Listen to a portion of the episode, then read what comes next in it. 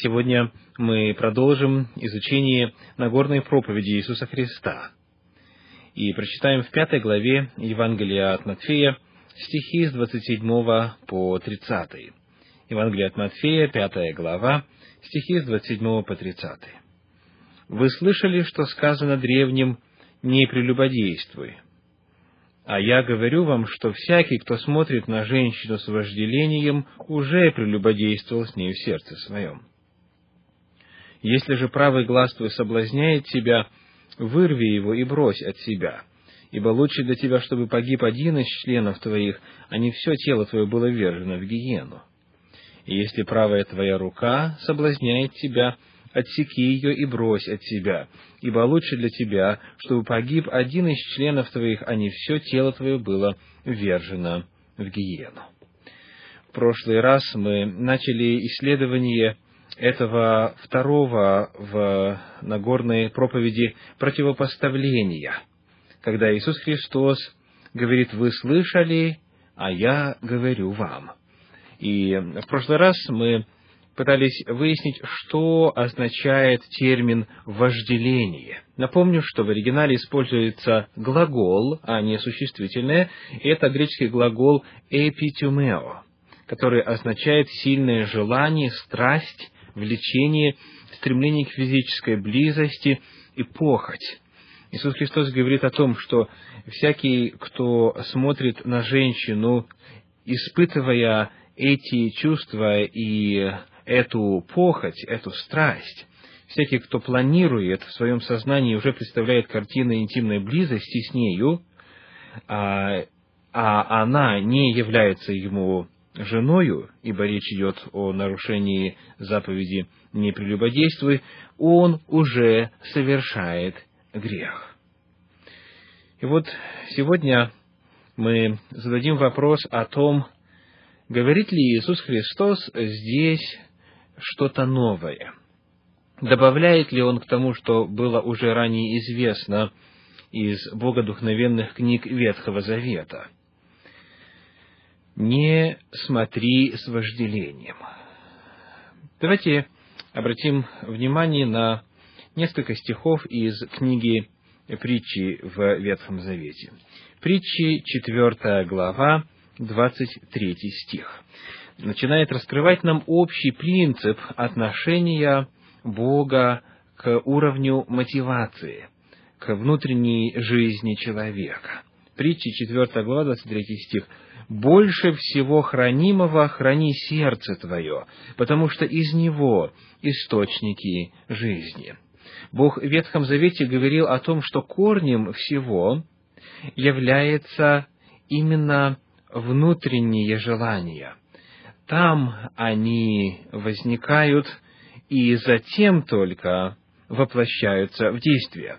Больше всего хранимого храни сердце твое, не допускай, чтобы на уровне сердца, на уровне внутреннего состояния, на уровне внутреннего мировоззрения человека был грех. Поскольку если грех допустить внутри, в сознании, он непременно проявится и снаружи. Сердце здесь представлено как источники, откуда все проистекает – Таким образом, когда Иисус Христос говорил о том, что человек уже прелюбодействовал в сердце своем, если посмотрел с вожделением или с желанием физической близости, Христос повторял то, что уже было раньше сказано в Ветхом Завете. Прочитаем также в книге притчи в 23 главе стих 7. Притча 23 глава 7 стих. «Потому что каковы мысли в душе его, таков и он. Оказывается, не действия, не поступки, согласно Ветхому Завету, определяют суть человека, а мысли в душе его. Таким образом, вновь, внутреннее состояние человека – это корень, а остальное – действие.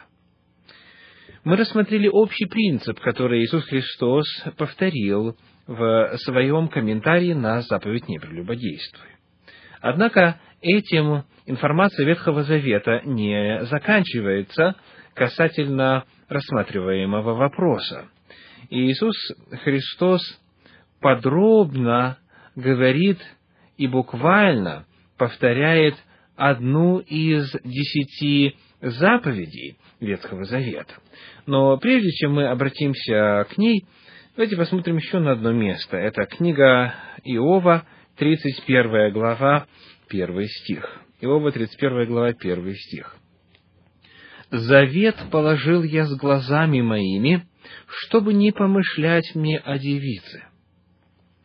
Иов говорит о том, что именно глаза являются окнами, через которые душа смотрит на мир.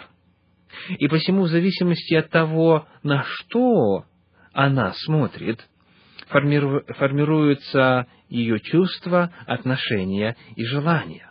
Поэтому Иов говорит, «Я положил с глазами моими завет, договор, чтобы не помышлять мне о девице». Напомню, что Иов был женатым человеком. Таким образом, он говорит здесь не о физических взаимоотношениях с женщиной как таковых, а именно о греховных связях. Он положил с глазами своими завет, чтобы не помышлять о другой, которая не является ему женою.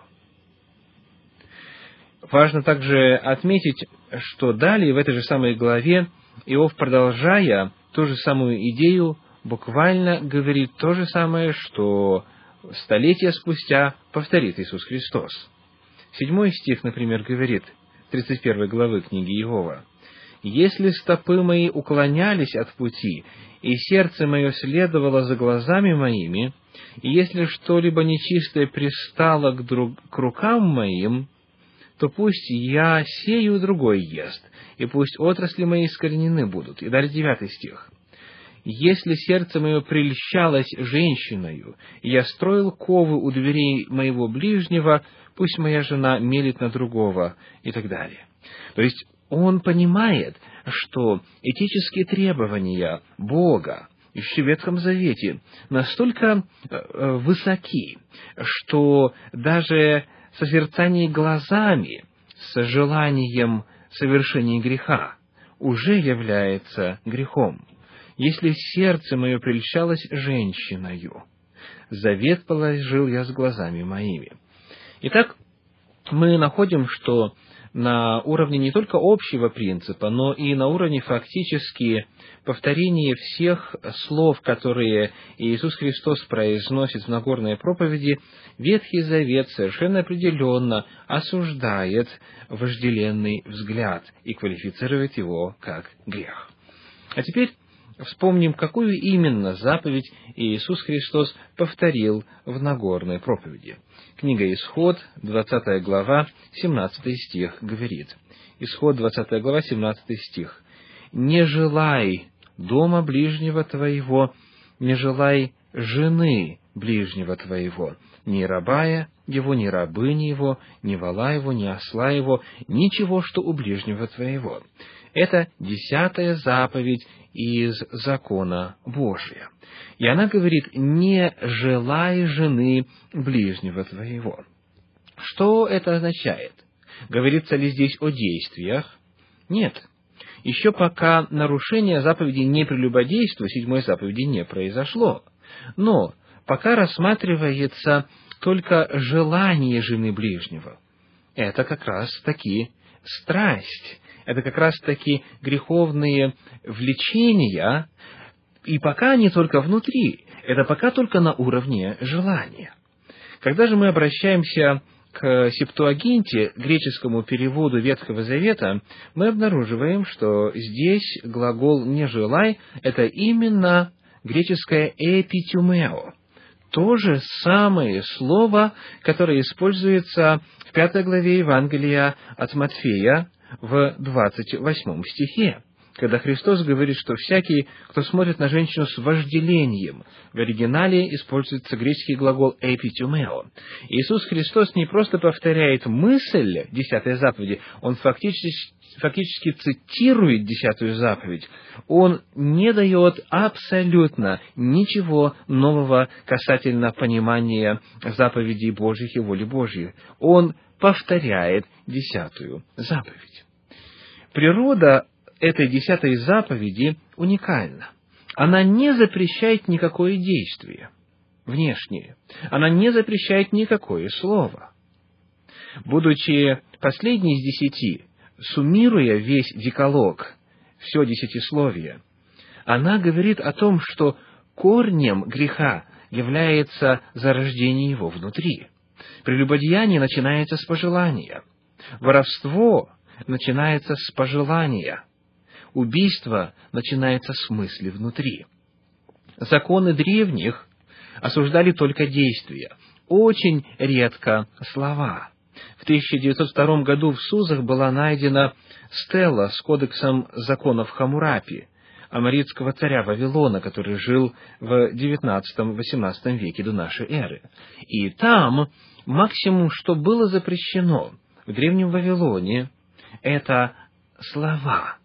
Но только Бог запрещает даже желание. И причина заключается в том, что только Он сердцеведец, только Он, как говорит Священное Писание, знает сердце всех сынов человеческих. Итак, сегодня мы продолжили исследование второго противопоставления в проповеди Иисуса Христа и увидели, что Иисус Христос повторяет законы Ветхого Завета, которые были уже на тот момент забыты.